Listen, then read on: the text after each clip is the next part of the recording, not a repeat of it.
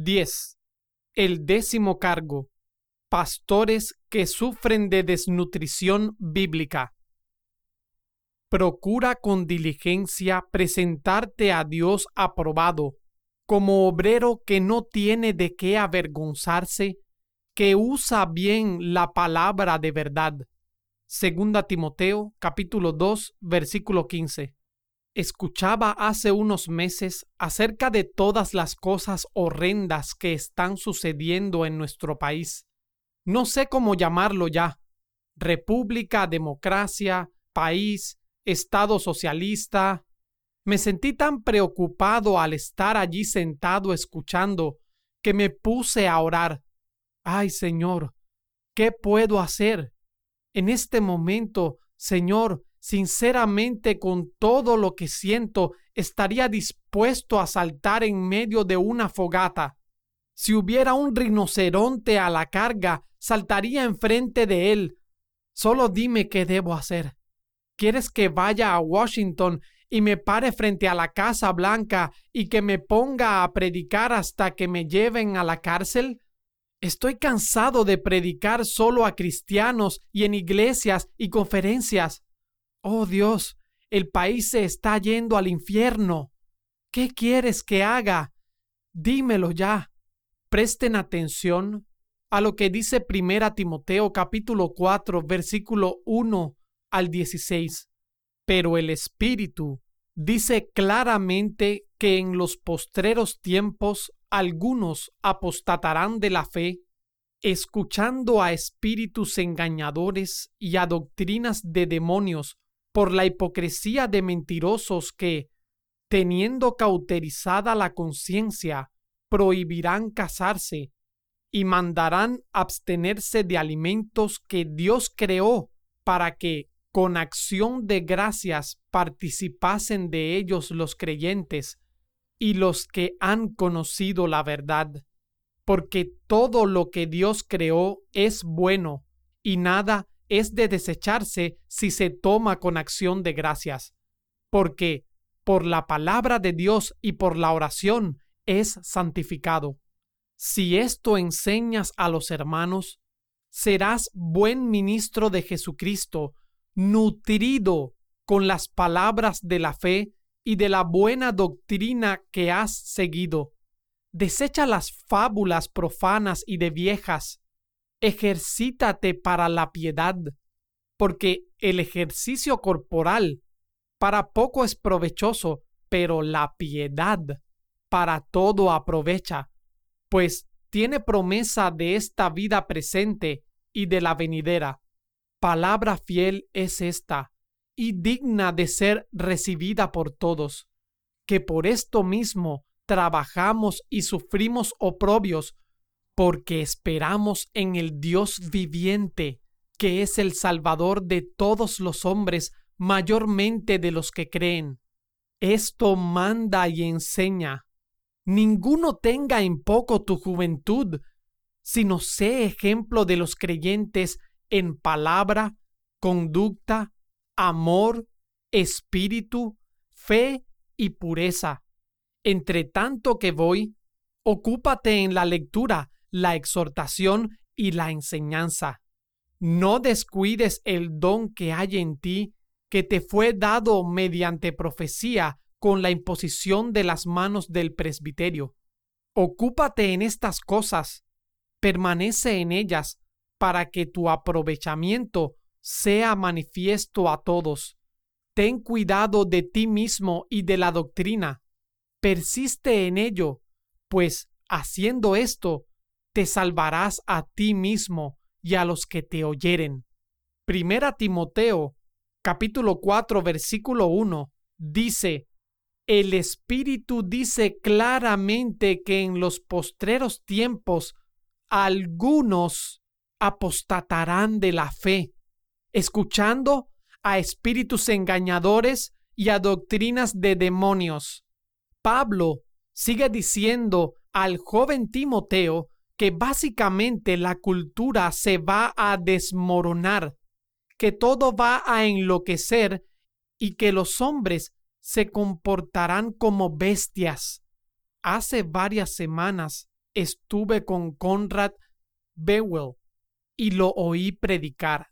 Dijo esto, en África ya no les tenemos miedo a los animales salvajes, les tenemos miedo a los hombres y salimos corriendo cuando los vemos. Estaba, por supuesto, hablando de los efectos de la depravación radical del ser humano. Pablo dice justamente eso.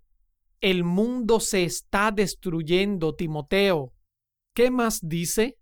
Si esto enseñas a los hermanos, serás buen ministro de Jesucristo, nutrido con las palabras de la fe.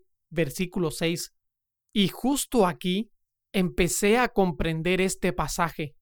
Sí, el mundo ha perdido la cabeza. Va a suceder toda clase de cosas malas.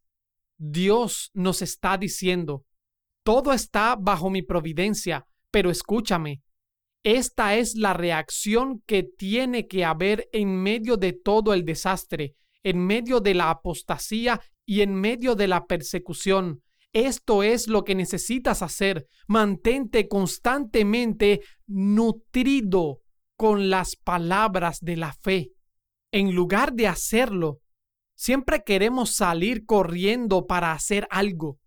Queremos componer las cosas, pero lo que Dios busca son hombres íntegros con espadas filosas. Ante todo, hijo, permanece nutrido con las palabras de la fe y de la buena doctrina que has seguido. La buena doctrina que has seguido es muy importante creo que nos está indicando que con un simple estudio intelectual de la Biblia no alcanzamos la meta que Dios tiene para su pueblo. Tenemos que obedecerla. Tenemos que seguirla. No aprendemos bien la doctrina hasta haber seguido la doctrina aprendida. Y después, dice, desecha las fábulas profanas y de viejas. Versículo 7. Queridos amigos, todo esto de la iglesia emergente y del crecimiento de la iglesia, todo lo que tiene que ver con la sensibilidad cultural, que tira por la ventana toda sensibilidad bíblica, no son más que el producto de chicos que quieren jugar a la iglesia sin el poder de Dios en sus vidas. Me mantengo firme en esta posición. Es peor que David tratando de vestir la armadura de Saúl. Digo yo, afuera con todo esto. Mientras más confiemos en la carne, menos vamos a ver el poder de Dios. Pablo dice luego, ejercítate para la piedad, versículo 7. Nos quiere decir entonces que nos disciplinemos con el propósito de alcanzar la piedad siervos de Dios, ¿quieren un avivamiento? Yo también. Pero lo que necesitamos es un ejército.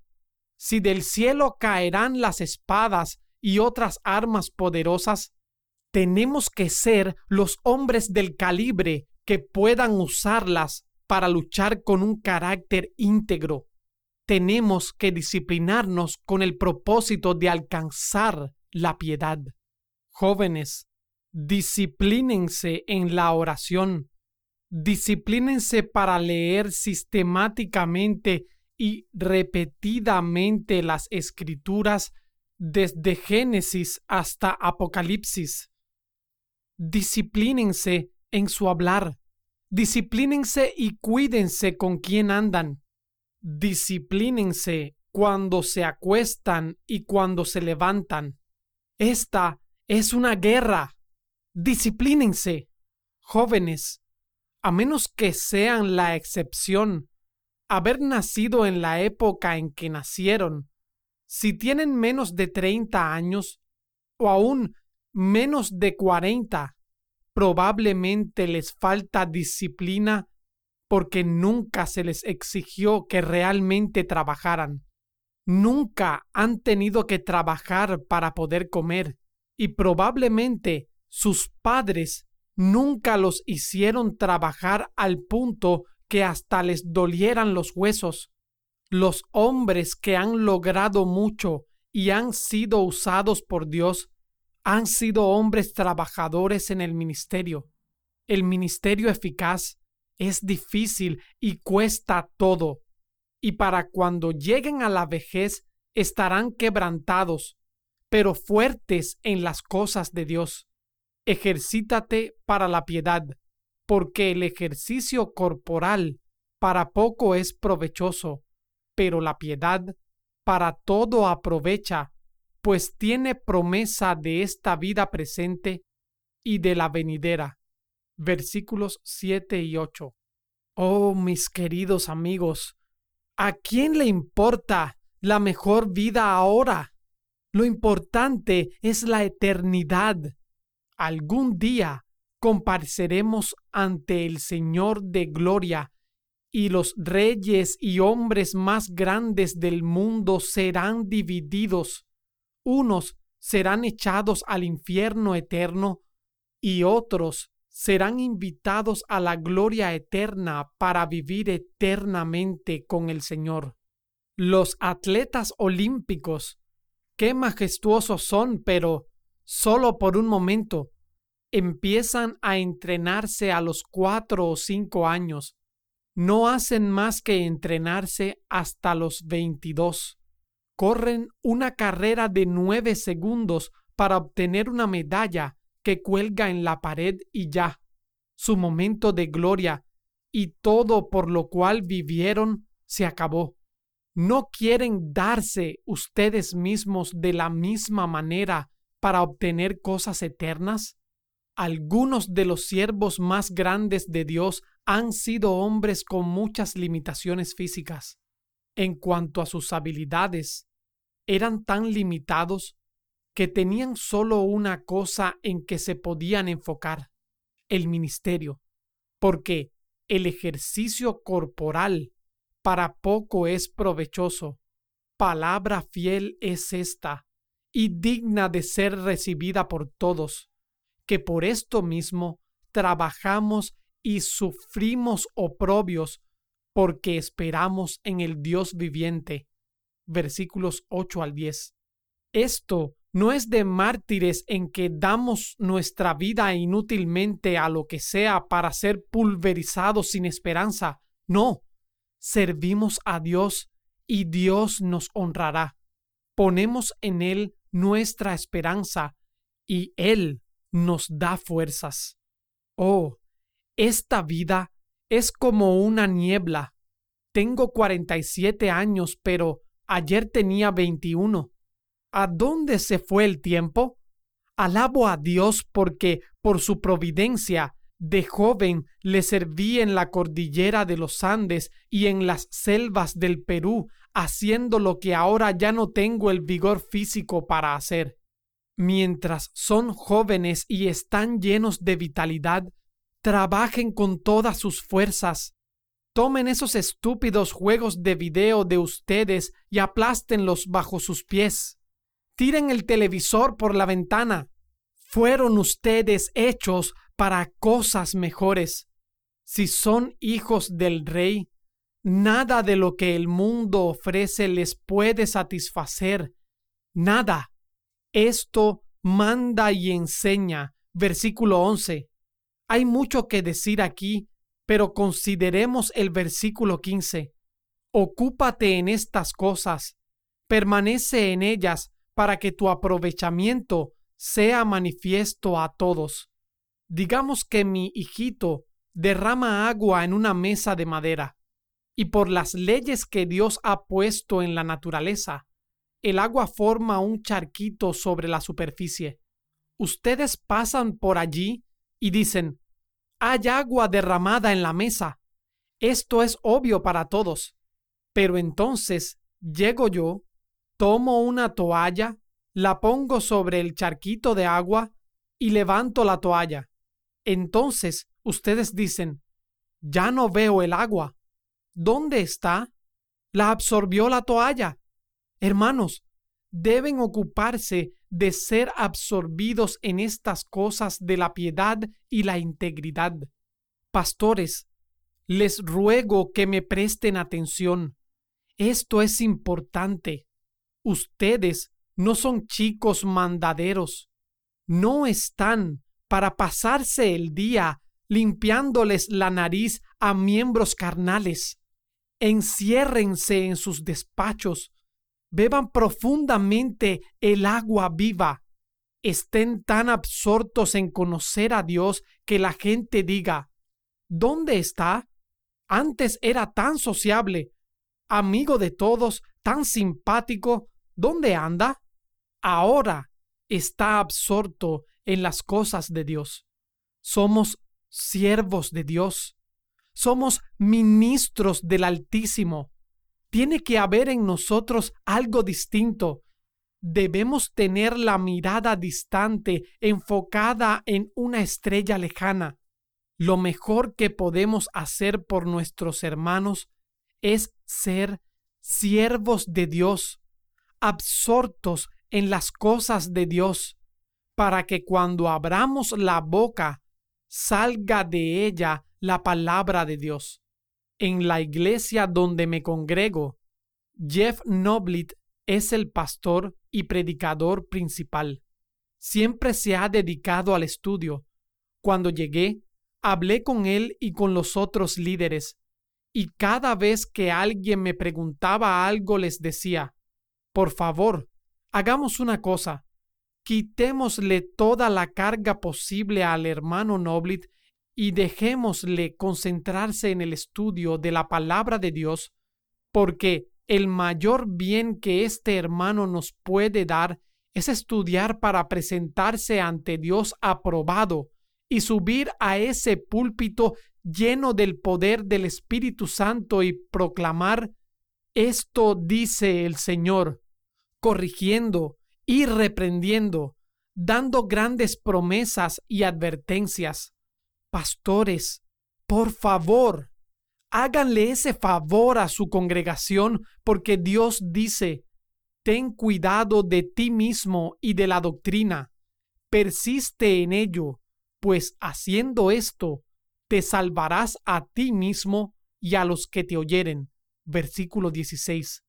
Este versículo significa muy poco en la comunidad evangélica actual. ¿Cuántos pastores y predicadores piensan ustedes que lo toman en serio? ¿Cuántos se dicen a sí mismos, necesito tener cuidado de mí mismo para asegurar mi salvación y la de los que me oyen?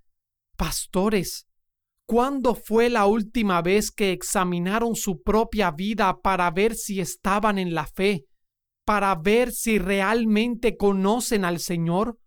Es que, mis queridos amigos, siento una gran tranquilidad cuando estudio mi propia conversión, cuando hablo de ella con otros, cuando repaso los 25 años de mi peregrinaje con Cristo, tengo la gran seguridad de que lo he llegado a conocer. Pero aún ahora, si me apartara de la fe y me fuera en otra dirección, andando en herejías, en mundanalidad, sería la prueba más fehaciente de que nunca lo conocí, que todo había sido obra de la carne. Sé que lo que estoy diciéndoles es excepcional. Piensan, ay, nunca había oído semejante cosa, pero esta es la verdad bíblica eterna que necesitan oír. Simplemente lean el progreso del peregrino. Ten cuidado de ti mismo y de la doctrina. Persiste en ello, pues haciendo esto, te salvarás a ti mismo y a los que te oyeren. Dios bendiga a su iglesia. Este libro ha llegado a ti por cortesía de Chapel Library www.chapellibrary.org Audiolibro producido y publicado por gloriadejesucristo.com